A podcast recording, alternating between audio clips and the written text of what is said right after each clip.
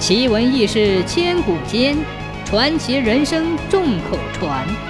千古奇谈。西汉末年，王莽篡位，杀掉了汉平帝。汉平帝的皇后是王莽的女儿，生下了一子刘秀。王莽为了斩草除根，非杀掉刘秀不可。正在这危急时刻，一个忠臣巧妙地掉了包，用自己妻子刚生下来的女儿将襁褓中的刘秀换了下来，对外保密，说是自己的儿子。可是后来不知道怎么就被王莽知道了，眼看藏不住了，就叫刘秀连夜只身逃出京城长安。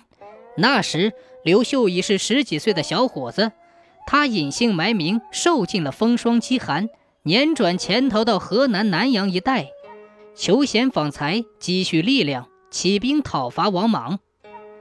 白河滩一仗出战不利，人马被打散，刘秀独自一人向南阳西北方向伏牛山逃去。王莽带兵在后面紧紧追赶。这一天，刘秀跑到一座荒山下面，当时正是六月盛夏，赤日炎炎。又加上久旱不雨，刘秀又渴又饿，瘫倒在一块陡立的石壁下面，热得刘秀张开大口直喘粗气。刘秀心想：莫非今天我要死在这里？不由得自言自语的道：“山呐，你摇摇头，转转身，给我遮个阴凉，让我逃出一条活命吧。”话音刚落，那山峰真的向刘秀歪了过来。一片阴凉，正好把刘秀遮住，刘秀幸免一死。刘秀喘息一会儿，嘴里渴得冒火，肚子又饿。这时，山脚下来沟村庄上走来一位老婆婆，手里提着一个小瓦罐儿。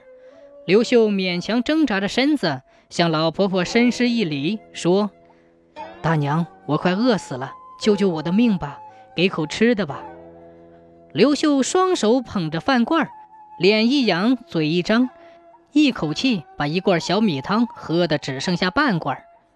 老婆婆把剩下的提到老伴儿那里，老伴儿一看恼了，斥责老婆婆给他送的饭很少。老婆婆把刚才的事情一说，老头儿不但不生气，还把剩下的饭又给刘秀喝了。正说话间，山那边传来人喊马叫。刘秀慌忙拜谢老人，掏出一锭银子，转身向附近的山沟躲藏。后来，刘秀到洛阳登基称帝，回忆起这件事，派一位大臣到这座山下的来沟村访查老两口，要重谢老人。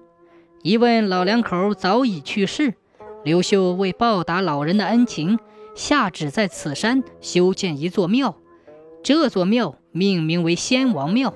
就在遮山顶上。